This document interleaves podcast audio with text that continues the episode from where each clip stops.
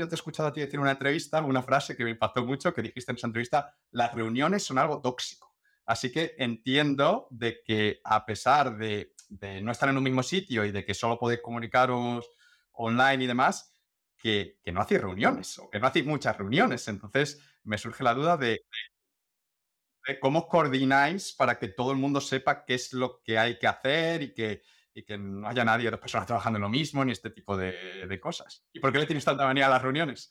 Ah, porque me parece que la mayoría de ellas son una pérdida de tiempo. Porque son la mayoría de las reuniones, en mi experiencia pasada, son cosas que puedes resumir en un párrafo en un email. Entonces, muchísimas reuniones no tienen agenda, ah, ni conclusiones, ni la gente empieza hablando una cosa, acabas hablando otra cosa totalmente diferente, y al final es tiempo y tiempo y tiempo, cuando podías haberlo pensado un poquito antes y ponérmelo a escribírmelo, ¿no? Entonces, creo que la mayor parte de las reuniones, sinceramente, se pueden reemplazar por un email o por un, foro o ¿no? Un, una carta, lo que sea.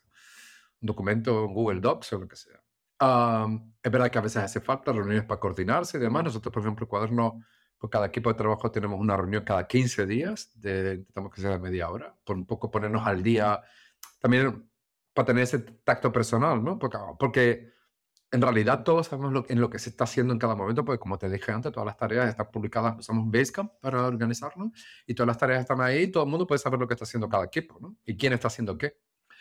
pero bueno, hacemos esa reunión que ese día para coordinarnos y punto.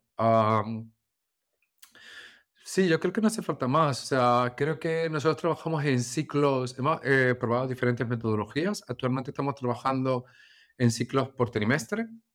Entonces, antes de que empiece un trimestre, decidimos en qué queremos trabajar el trimestre siguiente.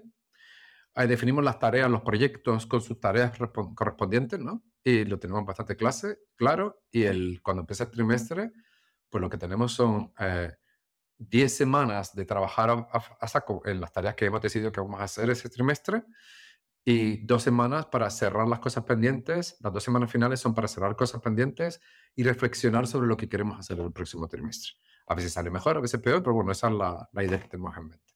Entonces, funciona muy bien para trabajar en remoto porque yo, ya yo sé, bueno, quitando imprevistos que siempre los hay y de repente en medio del trimestre sale alguna tarea, algún proyecto tal, puede pasar pero bueno, más o menos está claro qué es lo que queremos trabajar. Entonces, si tú tienes definida cuáles son tus tareas y lo que se tiene que salir adelante, pues poco más, ¿no? Decir, si las tareas están bien definidas, pues al final te pones a trabajar, tienes cosas que tienes que hacer, las vas haciendo, si tienes dudas las comentas, preguntas al cliente o preguntas a la persona que está, digamos, gestionando ese proyecto y, y ya está. En realidad no hace falta reunirse para eso, te puedo dejar una nota. ¿Verdad que lo, por el tema de las zonas horarias, nosotros sí es verdad que intentamos que estemos todos en zona europea, porque aunque no tenemos que estar conectados el 100% del tiempo, sí puede ser que en algún momento necesites algo urgente, algo puntual, y estaría guay que por lo menos nos solapemos un par de horas al día, que sepamos que la otra persona va a estar conectada más o menos sobre estas horas, o que si le escribo me va a responder a una hora más tarde, o pues cosas importantes.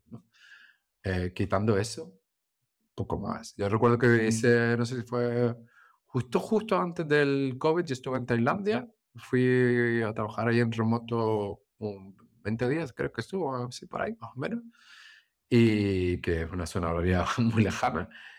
Y, pero muy bien, porque allí como la tarde allí era la mañana en Canarias, entonces, o la mañana en Europa, eh, funcionaba guay, Es decir, escribías algo y la persona al día siguiente te contesta un rato más tarde.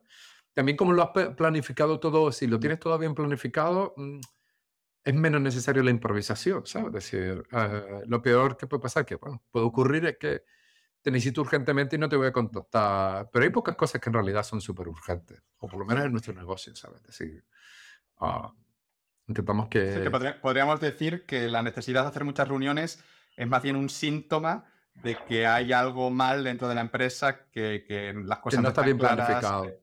Exactamente. Sí, eso yo diría que sí. Y también intentar, jo, necesito, es también una cuestión de respetar mucho el tiempo ajeno, es decir, necesito interrumpir a Ángel, que a lo mejor está 100% eh, con foco en, en, un proyecto ahora mismo o en programar no sé qué funcionalidad, o necesito interrumpirle su trabajo para contarle una cosa que se la puedo dejar en un mensaje y que él ya lo puede leer y contestarme cuando él tenga un momento para, para responderme. Pero bueno, creo que esto ya podríamos hablar algo entendido, ¿no? Porque no solo es en el mundo del trabajo, yo veo que cada vez que algo pasa más en, en nuestro día a día, ¿no? Que tenemos que tener como la necesidad de estar siempre conectados y que siempre tengo que, tienes que estar disponible, te tengo que mandar un WhatsApp y me lo tienes que responder a, en, menos de 10 minutos y, y, no, yo soy más partidario y, y en el trabajo en remoto es súper importante, mm, cuando trabajas en persona remoto es intentar pensar que todo sea lo más asíncrono posible, es decir, que no dependa de que esa persona esté físicamente en todo momento, sino que, que esté todo diseñado y todo estructurado. Pues es muy importante definir las tareas, describir bien las tareas, planificarlas bien, hacer, dedicar un poco más de tiempo a planificación para que luego no tengan la necesidad de que tú estés ahí siempre, ¿no? sino que te puedo dejar un mensaje y no pasa nada si me responde dentro de dos horas ¿no? O al día siguiente no solo ahorras el tiempo de las reuniones, sino también las distracciones. Yo creo que eso es clave, no tener que interrumpir Para a la mí gente. es súper importante. Yo no sé tú, pero cuando, cuando pones el foco en algo y estás súper centrado en algo y haces ¡pa! interrupción. Y luego tienes que volver a lo que estabas haciendo y volver a hacer el esfuerzo de volver a entrar en el foco, ¿no? Esa, y en muchos trabajos yo veo que es continuo, ¿sabes? Es decir, interrupción, interrupción, interrupción, y el trabajo no sale.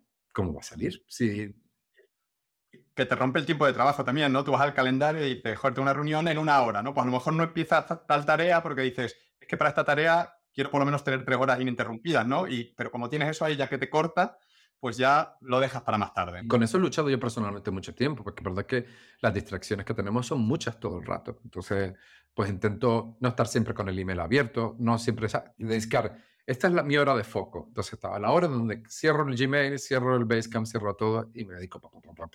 y después te sorprende porque sale un montón de trabajo adelante. Pero claro, porque estás centrado en lo que estás haciendo.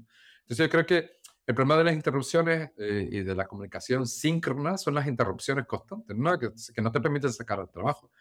Y cuando la gente trabaja en un trabajo ordinario, que trabaja ocho, incluso hace más horas, realmente trabajo productivo a lo mejor hacen tres o cuatro. Es decir, el resto del tiempo es interrupción, llamada, eh, pasa de café, eh, reunión, reunión, reunión. ¿Sabes? Que al final no aporta mucho. Yo soy más partidario de quitar todas todas esas interrupciones y todas esas eh, reuniones que pueden ser resumidas en, en, en, un párrafo, como decía antes, escrito, y dedicar el tiempo a cosas mucho más productivas.